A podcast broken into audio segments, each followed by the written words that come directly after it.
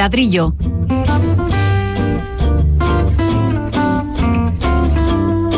El programa divulgativo de Radio Vitoria dedicado a la arquitectura y el urbanismo.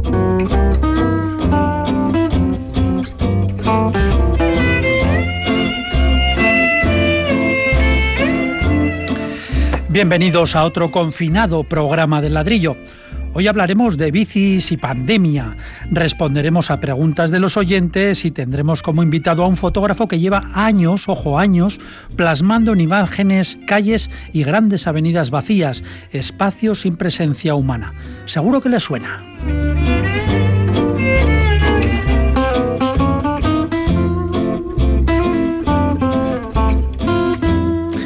Suena el hecho de que están las calles vacías. Y un suceso que ocurrió hace un año, el incendio de la Catedral de Notre Dame de París. Lo recordaremos. Existe un compromiso de reconstruirla en cinco años, pero ahora lógicamente todo está parado. Este será otro de nuestros contenidos.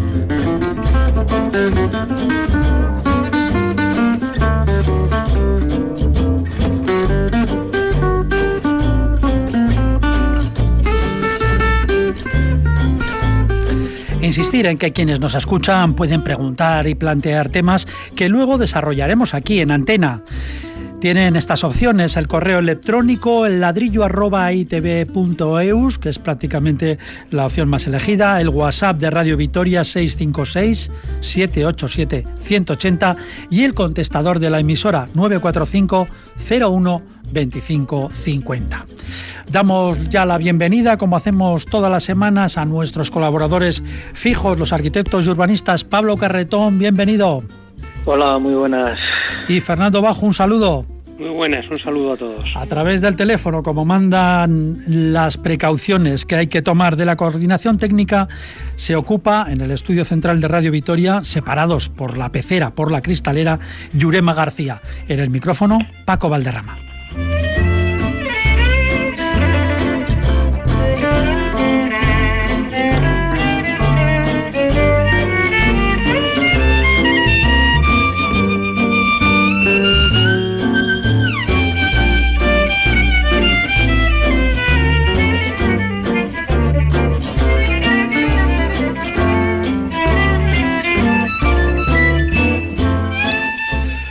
Vamos a empezar ya. Antes de nada, eh, por lo menos comentar por encima al hilo de la actualidad, ¿qué les parece a ustedes la decisión del ayuntamiento de suspender los proyectos de nuevo auditorio y de la reforma del campo de fútbol de Mendizorroza? ¿Quién quiere empezar? ¿Pablo?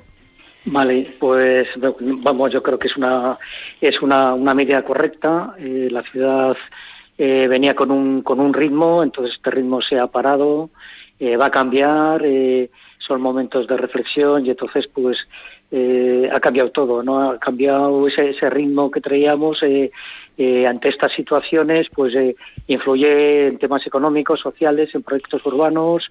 es momento de reflexión y hacer un análisis y tiempo habrá para que para que se vuelvan a retomar esta otra o este otro ritmo de, ciudad de Vitoria que, que, vamos a salir cuando salgamos de este impasse. Fernando. Bueno, yo creo que es más bien un aplazamiento, ¿no? Que un parón, ¿no? Vamos a pensar y a ser un poco optimistas porque saldremos de esta, evidentemente, en que esto, pues, es un retraso, un retraso lógico, evidentemente, porque hay otras prioridades que son mucho más importantes, pero, pero bueno, no vamos a perder nuestros sueños y nuestra proyección hacia el futuro, así que lo haremos. De todas formas, lo del auditorio ya tiene ya tiene su historia, ¿eh? Es que nos queda una pandemia, luego cuando el proyecto esté más avanzado, no sé qué nos va a caer, un meteorito. Espero, esperemos, esperemos que no. Y perdonen la ligereza. son momentos graves y bueno. Es así. Habrá que esperar. Sí, además hay que dedicar seguramente ese dinero a esos fondos, a esa financiación, a cuestiones muchísimo más urgentes de carácter eh, social y de bueno pues de otros caracteres también muy muy necesarios. Eh, se me ha olvidado qué tal están ustedes. Esto hay que preguntarlo ahora y no es como los payasos de la tele. Pues bien, bien. Eh, Son seis semanas, ¿eh? Seis semanas. Sí, trabajamos en lo que podemos, eh, con las restricciones consabidas y, y, en casa, o sea, sin salir de, del estudio a casa y de casa al estudio. Pero ya has visto, Paco, que aquí atados al duro banco del ladrillo que no perdona. Ahí está. ¿Cómo echan ustedes en falta estar en el estudio central, eh, en vez de en sus casas? Qué pena, qué pena. También volveremos. Bien, encadenados al duro banco, como debe ser. Bueno. Vemos la calle vacía también desde aquí. Sí, luego hablaremos de eso. Eh, y ahora lo que habíamos previsto, al hilo además también de lo del ayuntamiento, que Vitoria es una ciudad que está en el pelotón estatal de cabeza el uso de la bici, bueno, es algo sabido y muy repetido. Y precisamente el alcalde Gorka Hurtarán hizo hace unos días un llamamiento para utilizar este medio de transporte de forma preferente para acudir al trabajo durante la pandemia. Frente a autobuses y tranvía, pues permite mantener las distancias de seguridad y también de paso hacemos un poco de ejercicio que nos viene estupendamente, entre otras virtudes de la bici. Por su parte, la formación Ecoverdeac propone reservar carriles exclusivos para bicis en las calles más anchas cuando la situación empiece a relajarse. Señala Equo que es algo que se estudia en Francia y que ya funciona en Alemania y Canadá. Eh, a mí, en mi enorme ignorancia, me surge una duda. ¿Esto de carriles exclusivos no es lo mismo prácticamente que los carriles bici? Bueno, eh, ahora actualmente yo creo que están conviviendo. Eh, son unos, yo creo que actualmente son unos carriles que tienen preferencia la bici, pero no exclusividad la bici, ¿no? Entonces el intentar eh, implementar estos nuevos carriles creo que serían exclusivamente para uso de la bici.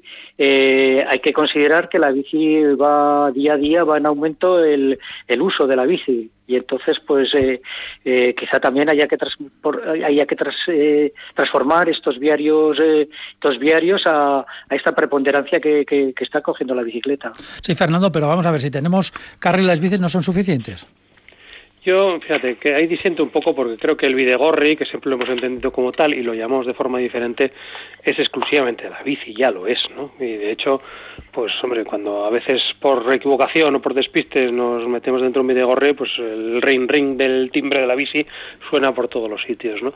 Bueno, yo sí que creo que hay una cierta exclusividad en los videgorris para la bici y sí que creo que es bueno que haya una también protección vamos a decir, a, los ciclistas, a aquellos que erigen la bici como medio de transporte en las ciudades. Pero también, eh, fíjate, me fijaría un poco en, esas lecciones que también en esto de la pandemia nos está dando el norte de Europa, ¿no? Eh, ellos tampoco tienen tantos carriles exclusivos de bici, ¿no? Comparten muchas veces la calzada, comparten muchas veces la acera y comparten muchas veces las mismas vías de comunicación, que por otro lado es lógico, ¿no? Si pensamos que una ciudad es sostenible porque ocupa menos sitio, si empezamos a mm, trazar distintos recorridos de alguna manera separando las distintas maneras de movilidad, vamos a ocupar más suelo y por tanto vamos a ser menos sostenibles. Yo abogo más por una convivencia que por una exclusión una convivencia, pero bueno, eh, si nos ponemos en Ámsterdam, más que convivencia es el peatón vivir aterrorizado, porque intentas cruzar por un carril bici y bueno, te la juegas. Pero Parece que estás en una calle Vietnam con las motos. Eso es el, peatón eh, euskaldun que va allí un poco despistado. El holandés no te creas que se siente tan menospreciado por la bici, ¿eh? se desenvuelve bien. Yo creo que, que la convivencia puede existir, lo que pasa es que necesita mucho más, mucho más años de respeto, vamos a ser claros, ¿no? porque también eso es algo importante. ¿no? Ellos llevan conviviendo con la bici muchos más años que nosotros y por tanto se desenvuelven mejor. Y es verdad que también en Ámsterdam, y todos lo conocemos, la distancia de seguridad muchas veces no se da, porque las bicis van pegadas unas a otras, ¿eh? casi como los peatones. Sí, sí, eso es verdad. Allí no respetarían las, las eh, distancias de seguridad actualmente. Por lo menos cuando yo lo conocí no era así, desde luego. Ahora ya no lo sé, pero antes no era así. Hay un factor también importante que se ha, impuesto en la ciudad, que es la velocidad de los coches a, eh, no superior a 30 kilómetros, y esto hace ese apaciguamiento también de, de, los coches, ¿no? La circulación de coches con ese 30, máximo de 30 kilómetros por hora. Y otro factor también que ya estamos viendo en la ciudad son los patines eléctricos, que también son unos transportes individuales que también eh, está aumentando el uso Y entonces, pues también es otro factor a tener en cuenta. Los, los, los patines eléctricos, incluso los, los críos, los chavales cuando van al cole van con unos patines, bueno, esos los normales, ¿no? Los tradicionales. Pero también se está aumentando este, este, este transporte individual que es el, patín eléctrico que habría que tenerlo en cuenta. Mm. En el en factor de movilidad de, la ciudad, ¿no? Que, que, como hemos dicho al principio, eh, tiene que repensar pues, pues mil factores, ¿no? Con este, con este espacio que, que estamos viviendo. De todas formas, ¿no creen ustedes que ahora mismo, con este asunto tremendo de la pandemia, vamos a darle un poco la vuelta? Y claro, lo que pasa es que no hay tiempo, estamos como para con ganas de, experimentos, ¿no? Pero ¿no sería buen momento para plantear tal vez algunas pruebas, algunos eh, programas pilotos en muchos aspectos urbanísticos en general y la movilidad en particular, aprovechando ahora que las calles están vacías, que se pueden hacer estudios, análisis? Pues sí, yo creo que... sí, sí, sí. Eh, me viene me viene a la cabeza un poco ahora que está de moda China no con todo esto de Wuhan etcétera no eh, China hace 20 o 30 años era eh, Pekín por ejemplo una ciudad llena de bicicletas. Era una ciudad rebosante de bicicletas y de la noche a la mañana con este cambio sociológico que han tenido y económico pues ya no se ve una bici no yo creo que igual ahora se vuelven a repensar el uso también de la bicicleta en esas ciudades. Sí, volviendo a lo de las experiencias experimentos bueno, yo fíjate, creo, Paco, que una cuestión muy importante es eh, mm, pensar realmente si necesitamos movernos tanto, ¿no? Eh, confinados. Ahora sí, eh, ahora sí, sí, ahora seis semanas. no, no, pero bueno, cuando salgamos de esto. Yo, yo creo que ya en el escenario siguiente, ¿no? Bueno, si, si hemos superado esto y no nos hemos movido tanto, y fíjate, seguimos haciendo ladrillo hasta por teléfono, ¿no? Ahí está. Eh, muchas veces dices, si antes igual nos estamos volviendo locos de tanto movernos, ¿no? Si podemos casi hacer las mismas cosas sin movernos tanto, ¿no? Yo creo que, que el, el problema eh, que hay que solucionar es un problema mucho más de fondo, ¿no? Que decir, oye, cógeme la o el patín eléctrico, vamos andando, o nos movemos cinco, o dos o uno en coche, ¿no? El problema es quizá de que esa movilidad que, tanto hemos adorado, no la podemos controlar, no la podemos domesticar de alguna manera. Y quizá yo creo que estas grandes pandemias o estos grandes momentos, o terribles momentos en otros casos, ¿no? son eh, aquellos en los que nos deben hacer pensar, ¿no? Cómo estamos viviendo, dónde estamos viviendo y desde luego si necesitamos movernos tanto también. Y eso es una cosa importante. Bueno, a nivel de, bueno, comentando Paco lo que estos estos experimentos, etcétera, a nivel local, ¿no? A local lo que es la solución, la problemática de movilidad local. Claro, aquí ya tenemos en el ayuntamiento un departamento de movilidad, claro, que tiene que analizar los factores de transporte público, el privado, los modelos de privado, los modelos de público y, bueno, eh, el ritmo también que estaban que estaban analizando hasta hasta estos momentos. Entonces vamos a esperar a que ellos eh, reconsideren ¿no? este nuevo este nuevo mundo de movilidad local, ¿eh? porque bueno la, la, otra movilidad es la que estamos esperando a ver qué, qué, vamos a hacer. Sí, bueno, pues buen momento. Esperemos que tal vez el ayuntamiento esté sacando conclusiones o vaya a sacarlas posteriormente. Seguramente esté recopilando datos y esto pues nos sirva como una experiencia interesante. No siempre se puede tener durante semanas la ciudad completamente vacía. Ahí se pueden analizar muchísimos datos y sacar seguramente conclusiones. Bueno, dejamos... Sí, Paco, permite insistir, no solo el ayuntamiento, nosotros también, ¿eh? que somos parte también de la ciudadanía. Creo que todos debemos pensar en esa movilidad, todos los ciudadanos. Mm, vale, pues bueno, pensaremos mm, eh, por ejemplo, en que tenemos que movernos menos, ¿no? ¿Quieren hacer el ladrillo desde casa? Exacto. En cuanto se pueda, están ustedes atados aquí al banco del directo en persona para vernos las caras. Muy bien, muy bien. Que además ya tenemos ganas. Exactamente. Bueno, sí, eh, Pablo, No, no, sí, sí, estoy de acuerdo contigo, sí. Vale. a ver si volvamos a la normalidad todos. Sí, ahora dicen que es la nueva normalidad, que es un término en sí mismo un poco contradictorio, porque volver a la nueva normalidad, volver a algo nuevo al futuro es imposible. Pero bueno, vamos a dejar, vamos a permitir esa licencia eh, bueno, pues El lenguaje tiene muchos pliegues, tú bien lo sabes. Como el espacio-tiempo. Bueno, vamos a dejarnos, vamos a seguir, que esto se nos va de las manos. Eh, una pregunta, vamos a hacer caso a nuestros oyentes. Eh, una persona oyente, una, mujer en este caso, nos, nos, ha llegado esta pregunta de Aisea Ferrán. Dice, ¿por qué no se construyen más pisos con curvas? Me parecen más agradables de habitar. Hay que dar eso. Pues mira, eh, tienes razón, pero la pregunta desde el ladrillo es, ¿sabes por qué no se construyen más pisos con curvas? Porque el ladrillo es rectangular. Vaya. ahí me ha, dejado usted totalmente cortado. Ahí sea, no sé qué, estará pensando, pero se pueden hacer perfectamente moldes de ladrillos curvos. Eh, sí, pero entonces no se podrían construir muchas de las cosas que construimos, porque las curvas eh, no permitirían la modularidad que tiene el ladrillo. Es decir, algo siendo rectangular se puede suplementar hacia arriba o hacia abajo y hacer mayores o menores dimensiones. Una curva, como tú bien sabes, Paco, depende del radio y las curvas no son iguales las de un círculo de 10 metros que las de 100 metros. Luego, el sistema más fácil de construir es hacer lo con elementos rectangulares, porque precisamente son perfectamente modulables. En el fondo, esa, esa, es la última razón de la construcción. Los pilares son cuadrados, las viguetas son lineales o rectangulares, los ladrillos son rectangulares, las ventanas son rectangulares, todos los elementos estandarizados de la construcción resulta que son rectangulares o rectilíneos y por tanto muy difíciles de aplicar a una construcción curva. Sí, eh, Pablo. Eh, bueno, yo quiero entrar desde, desde otro aspecto, ¿no? Eh, por, una parte es el, aspecto del mercado, ¿no? El mercado, la mayoría de la arquitectura de la construcción que se hace son viviendas, viviendas colectivas, y es mucho más caro hacer una curva tanto a nivel de, de carpinterías de, ventana como, como estos, estos muros que estaba comentando Fernando. Son más caros también por, por, amueblarlos también, ¿no? Pero eso no quita mm, para, para, a lo largo de la historia de la arquitectura tenemos ejemplos de curvas bellísimos. Bueno, la, la iglesia de la coronación que la tenemos aquí al lado, ¿no? Pero, por ejemplo, a nivel de familia, eh, a nivel de vivienda, de vivienda unifamiliar, recuerdo la casa de Melnikov de 1927, que son dos cilindros completamente majestuosos que crean dos, un, espacio, un espacio continuo que, que, es maravilloso, ¿no? Que, que, la calidad espacial de esa vivienda de sí, está, en Moscú. Sí, que está en Moscú de 1927, es una originalidad y es, y es genial. O sea, la curva siempre nos ha traído desde los ábsides románicos, el gótico, eh, los coliseos romanos, eh, la curva siempre ha estado presente en la arquitectura. Ahí tenemos a Gaudí también, ¿no? Bueno, son más que curvas, eso era todo tipo de... Gaudí, eh, Torres Blancas es muy famosa en la historia de la arquitectura de, de este país. Eh, pero mm, vuelvo a insistir que, la curva eh, yo creo que son eh, para utilizarla actualmente en, casos contados que pues un capricho de un capricho de algún de algún de, vamos de algún cliente que, quiera que quiera que le guste no esa esa forma que me parece una forma cálida y, espacialmente y que, pueda y por lo que ha dicho y que pueda pagarla que evidentemente la curva es, mucho más cara, ¿no?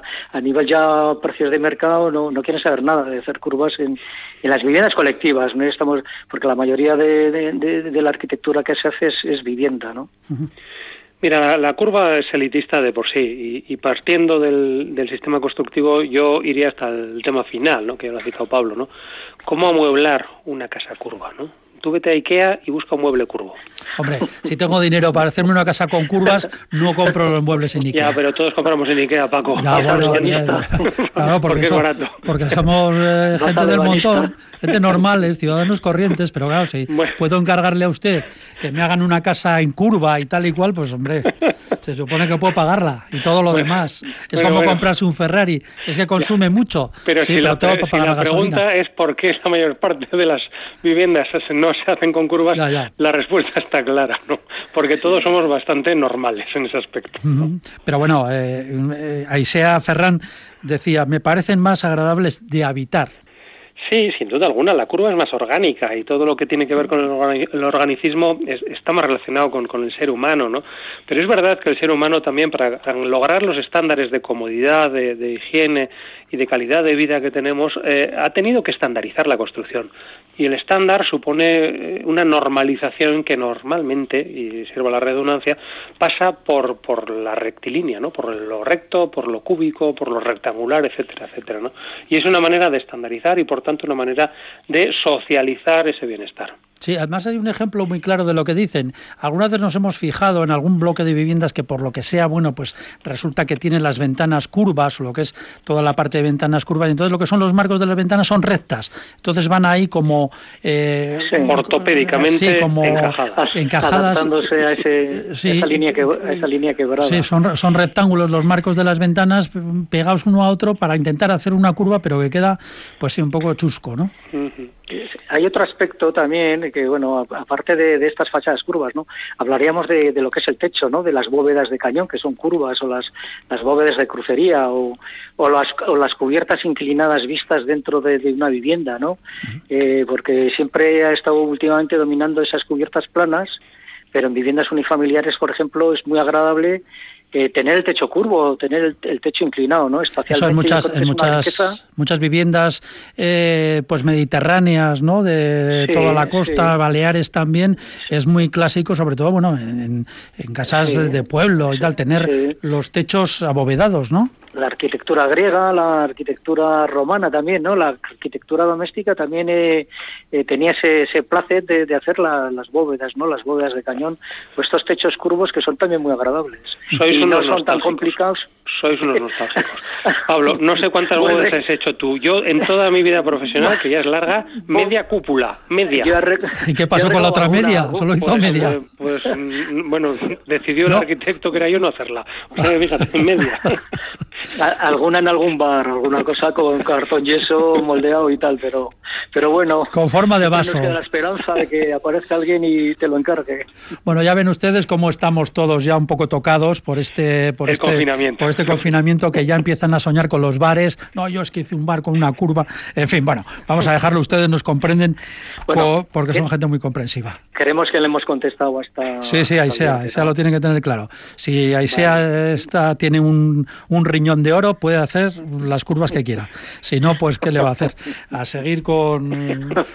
Con, el ladrillo. Con, casas cuadradas que salen con ladrillos cuadrados. La casa ortogonal. Que nos perdone la broma y sea un saludo cariñosísimo, que esté estupendamente bien ella y todos los suyos y gracias por haberse acordado del ladrillo y por seguirnos. Un poquito de música, tenemos más temas aquí en Radio Victoria.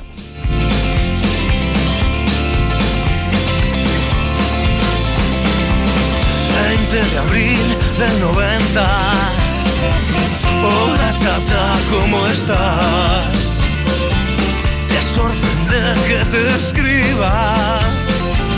Tanto tiempo es normal. Pues es que estaba aquí solo. Me había puesto a recordar. Me entró la melancolía tenía que hablar. ¿Recuerdas aquella noche en la cabaña del turmo? Las risas que nos hacíamos entre dos juntos. Hoy no queda casi nadie de los de antes. Y los que han cambiado, han cambiado,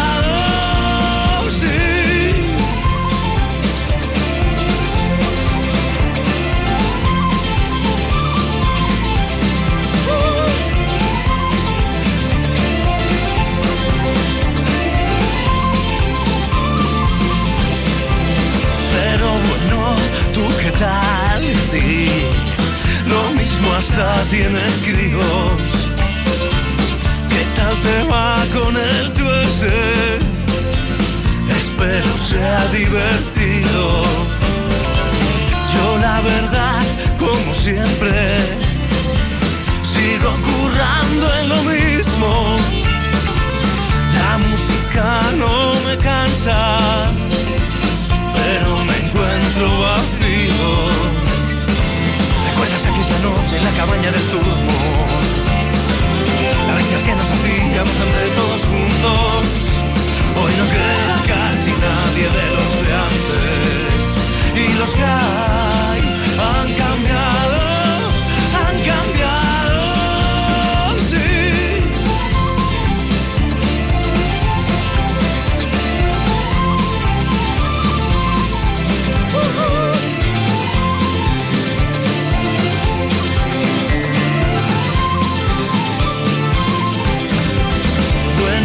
me despido. Si te mola me contestas. Espero que mis palabras desordenen tu conciencia. Pues nada, chica, lo dicho. Hasta pronto si nos vemos. El ladrillo, el programa divulgativo de Radio Vitoria dedicado a la arquitectura y el urbanismo. Pues aquí seguimos en el ladrillo con otro tema y con nuestro invitado de esta semana, que es un fotógrafo que desde hace cuatro años desarrolla un proyecto que encaja a la perfección con nuestro programa de urbanismo y arquitectura y también pues con la situación que sufrimos todos. El proyecto, este trabajo que sigue creciendo, se llama Kenopsia, término que viene del griego y que une los conceptos vacío y ver o mirar. Y es que nuestro invitado, Ignacio Pereira, plasma en imágenes historias de calles, avenidas, ciudades, pero todas vacías. Hacerlo ahora no es muy original, pero él lleva años con estas imágenes que a muchos les podrían parecer de ciencia ficción. Ignacio Pereira, bienvenido al ladrillo. Hola, ¿qué tal? Buenas tardes, ¿cómo estáis? Muy bien, hemos dicho que son fotos de calles, avenidas y ciudades vacías, pero esto no es del todo cierto. Para acentuar la potencia del conjunto siempre incluye a una sola persona en esas imágenes, ¿no? Sí, efectivamente. Yo creo que es un poco la diferencia ¿no? de, las fotografías que están saliendo hoy en día, ¿no? de, esas ciudades completamente vacías y de, y de en fin, esas, esas imágenes tan apocalípticas. Yo al final eh, siempre el dejar a una persona me parece un aspecto muy importante, ¿no? Porque al final lo que hago, digamos, es contar la historia de esa persona, ¿no? de la persona que está en esa fotografía. ¿Qué, historia tiene esa, esa, persona? Elija una fotografía, porque claro, todos nos imaginamos al ver sus fotos, las pueden consultar perfectamente en internet, hay unas fotos maravillosas de Ignacio Pereira, eh, las pueden encontrar ahí. Eh, siempre hay una persona, ¿por qué está sola? ¿Qué, qué, qué, hace? ¿A dónde va? ¿Cuál es? No sé, nos preguntamos de repente, la vista se nos va a esa persona, ¿no? Sí, Sí, porque al final en una gran ciudad lo que, lo que ocurre es que vemos a un conjunto de personas, vemos como, como si fuera un flujo de gente y no nos fijamos en la individualidad de cada persona, no nos fijamos en, en, historia por historia, ¿no?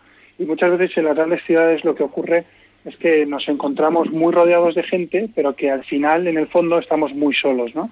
Entonces, lo que hago al final, el, limpiar la imagen y dejar solo esa historia, que depende de cada una, ¿no? Por ejemplo, en una dejo a un señor que va hacer la compra y al hombre le pesan las bolsas de, la compra, ¿no? Otra es una universitaria que va, que va con prisa a clase.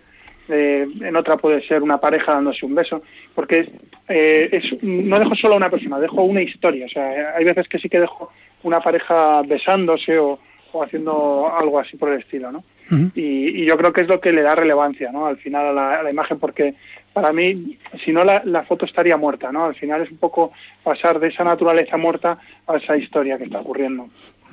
Pues a nuestros eh, colaboradores, Fernando y Pablo, eh, lo de las eh, imágenes vacías, como son arquitectos, ellos siempre pues estudian y miran las, las fotografías que hacen fotógrafos especializados y que nunca aparece nadie, vamos. siempre, siempre nos dicen, ¿por qué no fotografías gente, no? Solo edificios, ¿no? Eso siempre Como mucho ponen unos dibujitos, unas maquetillas, ¿no? Bueno, pero dan escala, las personas dan escala. Solo sirven para eso. Ignacio, cuando yo usted lleva trabajando en esto eh, bastantes años, bueno, por lo menos en este proyecto que Nopsia desde 2016, cuando llegó la orden del confinamiento, usted no se lo podría creer, sus imágenes se convertían en realidad.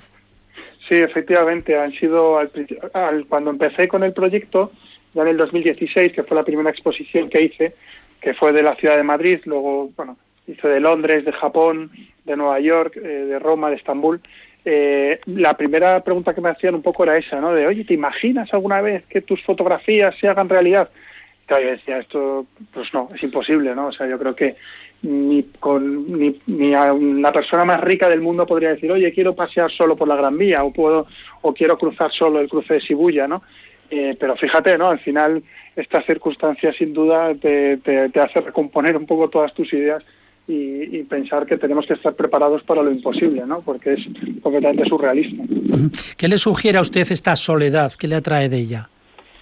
Bueno, a mí me, me, fascina la soledad elegida, ¿no? La solitud, ¿no? El momento en que tú elijas estar solo y poder darte un paseo sin tener que dar explicaciones a nadie, haciendo un poco lo que a ti te dé la gana. Entonces, la soledad elegida es maravillosa, ¿no? Lo, lo, lo malo es la soledad que no elegimos, ¿no? Las personas que viven en soledad por obligación. Eso sí que eso sí que es un problema y más eh, además en este momento en el que estamos confinados, yo creo que debe ser muy muy duro el pasarlo en, soledad, ¿no? Porque al final los que tenemos familia y tal tenemos nuestras dificultades, nuestros problemas de estar encerrados en un espacio más o menos pequeño, pero la gente que está sola, yo creo que 30, 35 días sin un contacto y sin poder eh, interactuar de manera natural debe ser muy, muy duro. Sí, tiene que ser terrible, sobre todo para las personas mayores, como ya, ya sabemos. Mm. Eh, Fernando, Pablo, ¿tienen ustedes preguntas para nuestro invitado?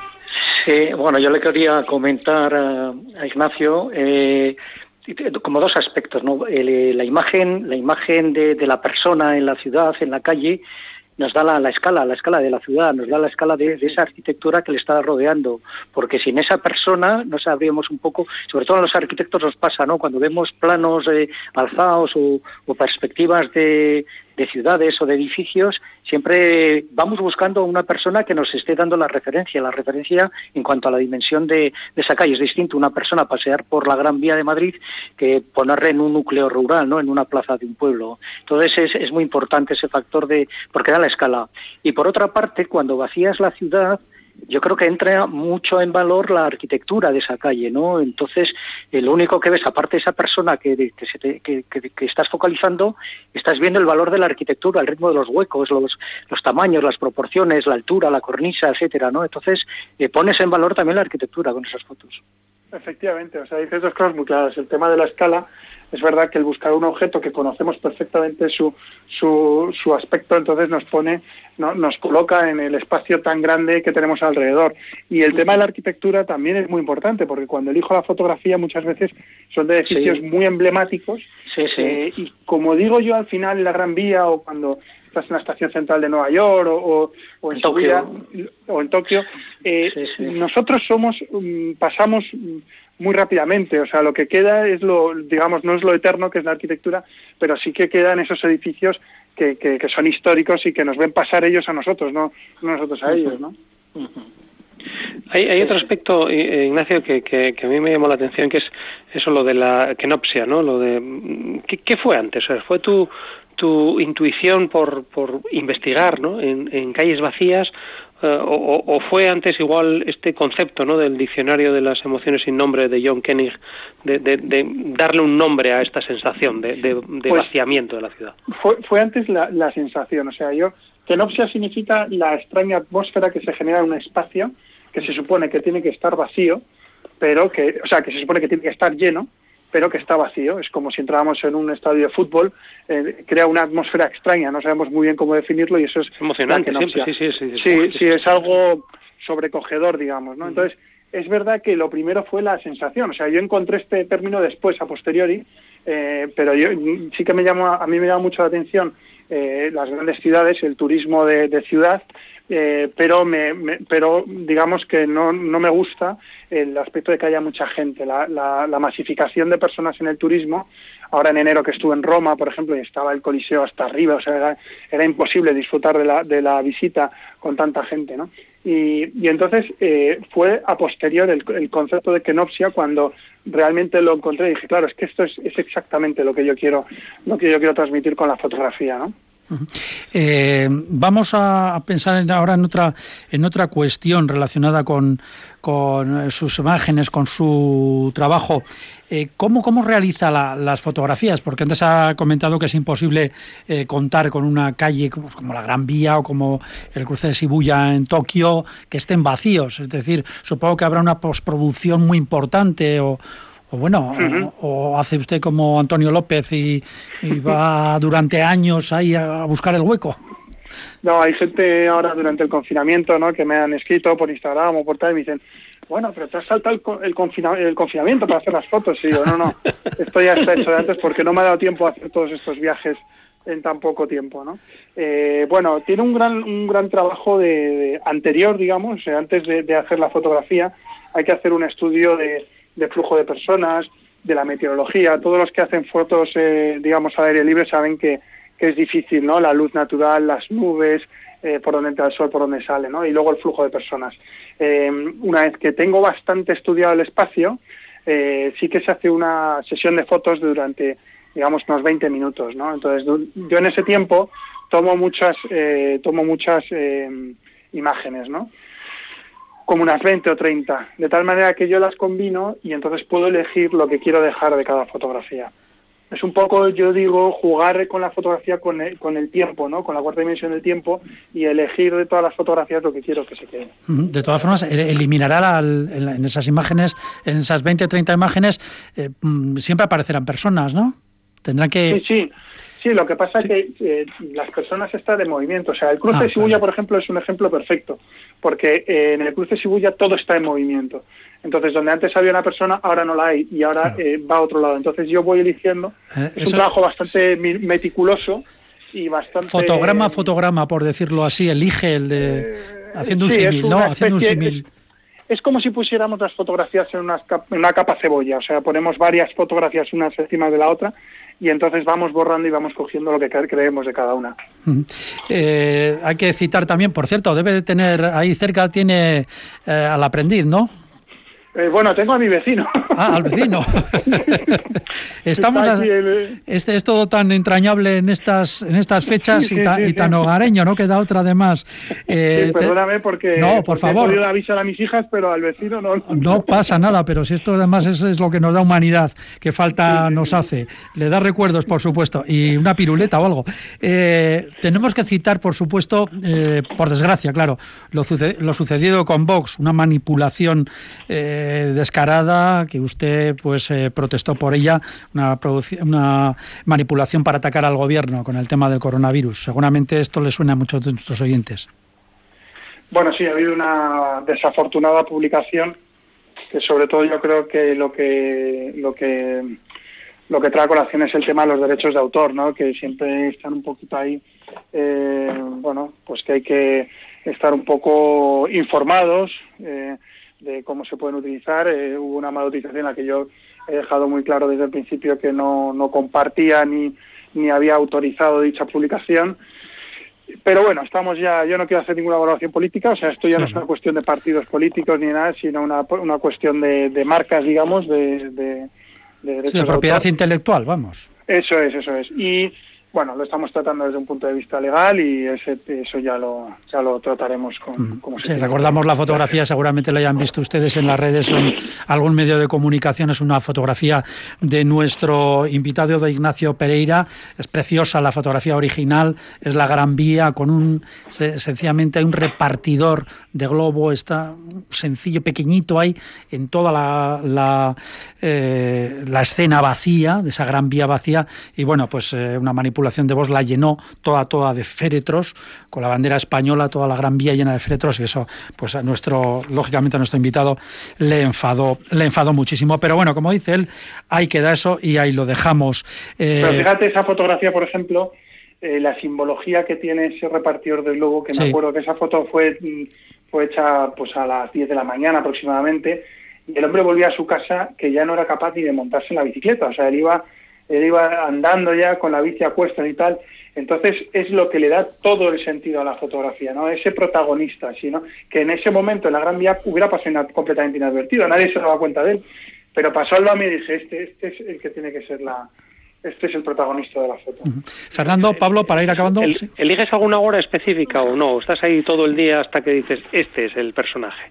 No, depende mucho del, del lugar, o sea, depende de, del lugar. Por ejemplo, el Coliseo es mejor, en, Roma es mejor por la tarde, pero la Fontana de Trevi es mejor a primera hora, o la estación central es mejor a mediodía porque hay menos gente. O sea, eh, depende mucho del lugar, entonces hay que hacer un hay que hacer muchas visitas anteriormente, o sea, yo visito mucho y veo mucho y veo mucho hasta que hasta que me pongo con ello. Eh, no, darte, darte la enhorabuena, Ignacio, porque son unas fotos maravillosas, la verdad. Muchísimas gracias. Muy, muy arquitectónicas, además.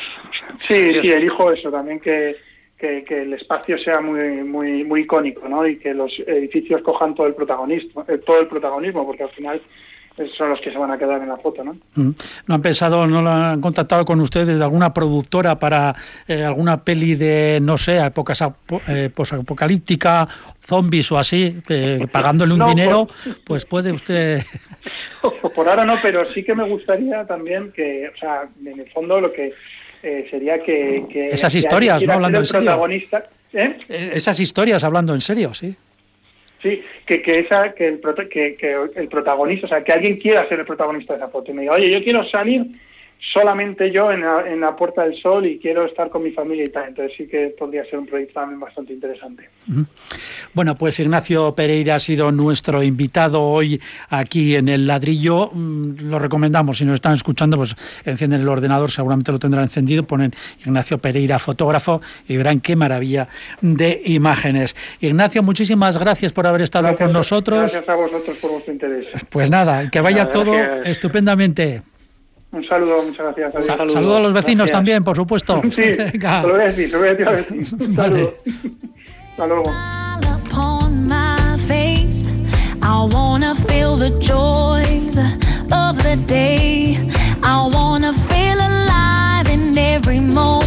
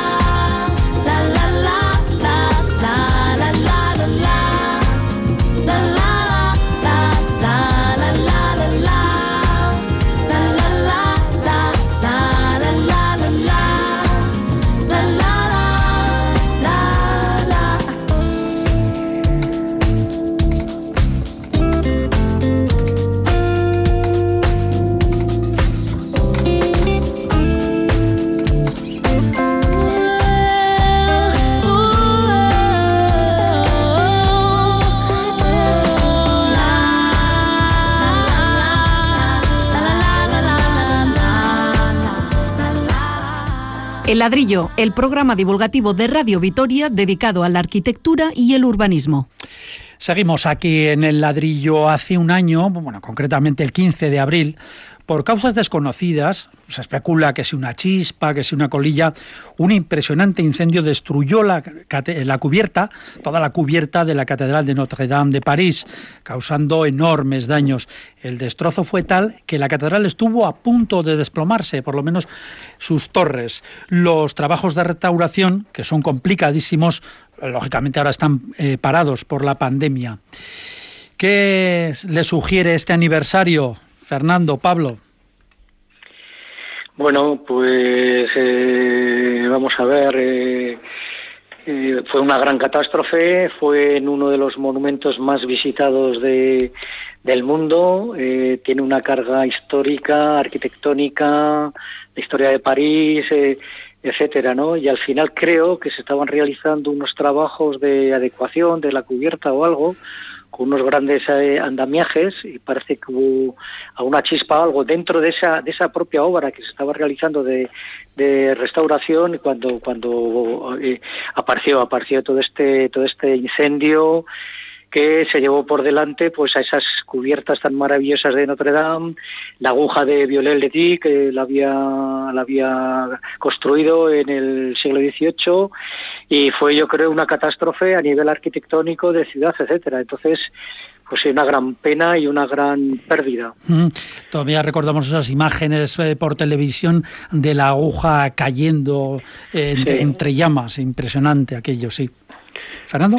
Fíjate, eh, Paco, que a mí, hombre, realmente, además me acuerdo que creo que fue un día que tuvimos ladrillo, ¿no? Y nos llamamos justo después de salir, ¿no? está ardiendo Notre Dame y la veíamos caer, ¿no? En Internet. Eh, a ver, eh, visto lo visto, pasado un año y visto dónde estamos, ahora me surgen otros sentimientos, ¿no? Las catedrales se han incendiado a lo largo de toda la historia, de toda la historia. ¿O las han incendiado? O las han incendiado. Yo diría que pocas hay que no hayan sufrido fuego, ¿no? Eh, y todas de alguna manera pues o se han reconstruido o se han rehecho o han cambiado de estilo, incluso arquitectónico, de alguna manera siguen ahí, ¿no? Y fíjate, yo creo que el, el incendio de Notre Dame es una especie casi de premonición, ¿no? Era decir, bueno, eh, todo lo que parece que es eterno, estable, perfecto y que nuestra vida no puede ser tocada, ¿no? Porque vivimos en ese famoso estado de bienestar que nuestros responsables políticos no paran de repetirnos o no paraban de repetirnos. ¿Le está afectando a usted el, el, confinamiento? está, volviendo filosófico. está profundo filosófico, metafísico. Pero, pero fíjate que ahora que nos está pasando esto, eh, pues igual no era el más grave de nuestros problemas, ¿no? Este incendio, ¿no? y no lo era, evidentemente, ¿no? Entonces, bueno, yo creo que es una, una gran lección el pensar que, que todo es un tanto efímero y que probablemente Notre Dame volverá a tener el mismo esplendor o mayor, si cabe, que el que tuvo. 228 millones de euros es lo que se ha, eh, se ha eh, recogido hasta ahora eh, para la restauración. Ha habido bueno donaciones por mm, cantidades importantísimas hasta ese final de 228 millones, con lo que se supone que será suficiente para arreglarla, pero ha sido una gran o fue una gran mm, operación de solidaridad. Fue increíble la cantidad de dinero que se recaudó inmediatamente. esto también lleva a la reflexión ¿no? de la importancia de este, de este monumento. Sí, eh, ha calado muy fuerte dentro de dentro de todo de toda de todo el mundo, ¿no? A nivel mundial. Yo creo que han recopilado dinero a nivel mundial. Eh, pero sí que es verdad que, que, se recuperará lo que comentaba Fernando.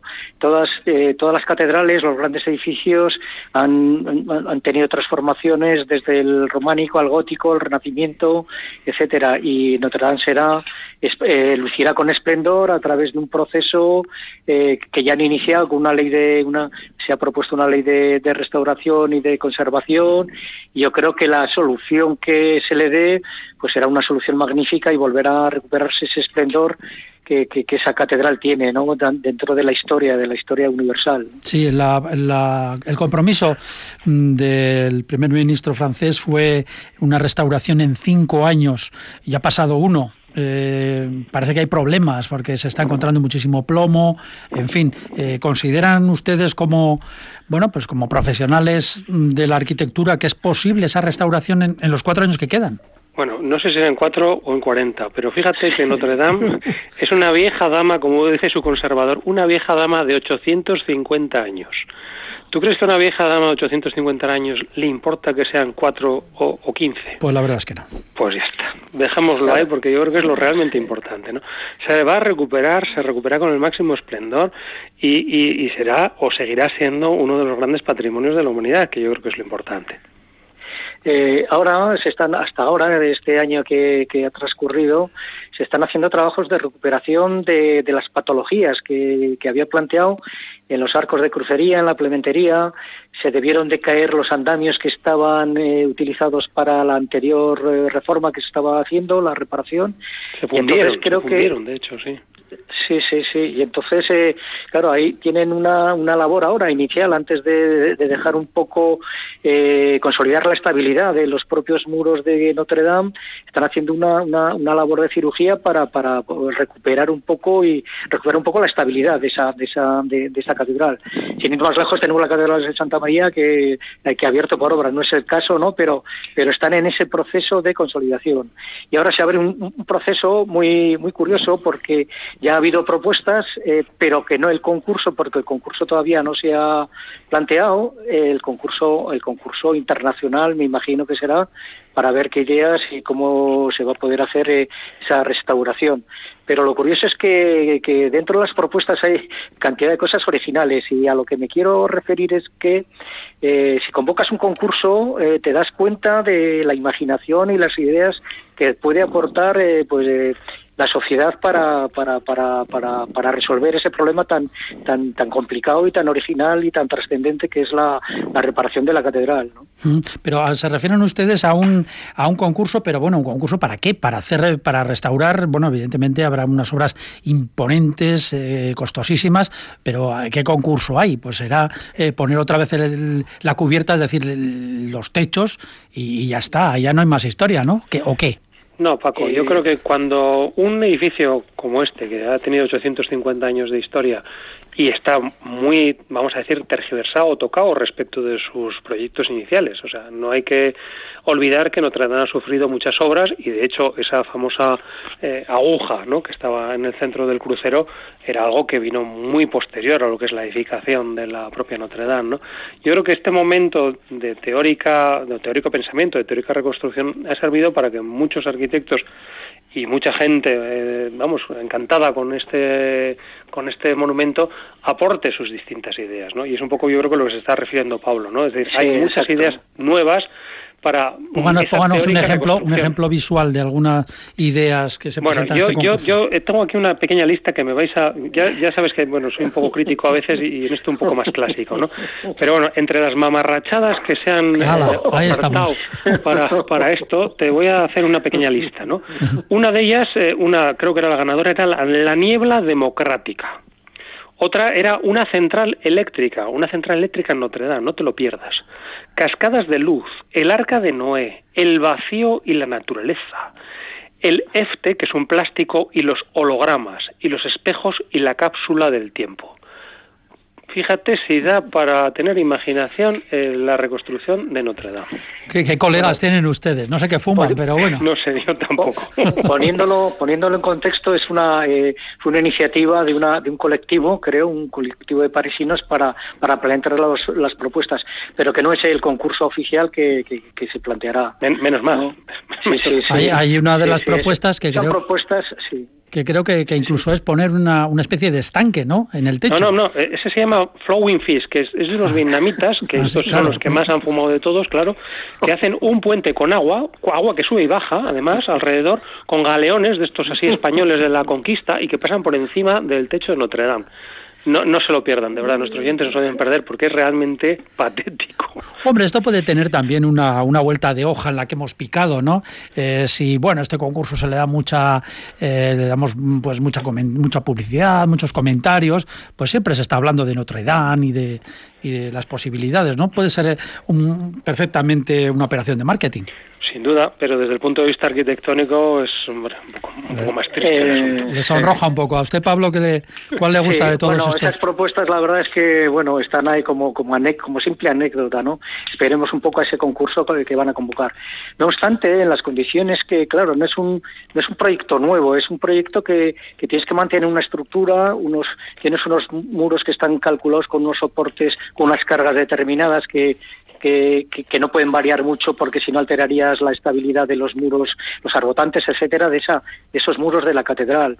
Eh, otro otro aspecto que creo que no se va a poder repetir es el plomo porque es un material ya que, que es tóxico, ¿no? Que ya no Sí, está ya no se va sí. a poder utilizar, está prohibido. Entonces ya ha cambiado, ¿no? Ya estamos en el siglo XXI y la intervención eh, histórica es en el siglo XXI con unos materiales que, hombre, yo creo que se volverá a recuperar las cubiertas esas tan con esas pendientes tan tan pronunciadas que tenía, pues, pero pero no sé con qué Con forma, de esas qué tejas manera, planas y etcétera. todavía, sí. Entonces, pues bueno, eh, da mucho juego para, para que ese concurso dentro de un contexto y un pliego de condiciones un poco, dada la monumentalidad del edificio ¿no? y la historia arquitectónica que tiene, pues se, se, estará mm, planteando soluciones más, más lógicas, ¿no? más reales. sí, pero estos proyectos locos, por decirlo de alguna manera, que esas. propuestas que ha comentado tan cáusticamente Fernando. He dicho mamarrachadas. Mamarrachadas, sí, vale. Acuérdense ustedes de la famosa pirámide del Louvre, que también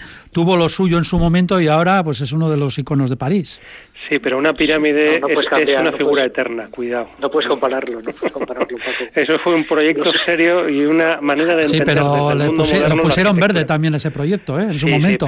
pero, pero, pero, no era no era lo que estamos hablando, no, no era la niebla democrática. Los galeones. Por cierto, los galeones. los, galeones ¿En, qué, ¿En qué consiste la niebla democrática? En que según botes con el teléfono salen un ah, chisporroteo de estos de vapor de aire como los que hay o de agua como los que hay en las terrazas en el Madrid y en el sur.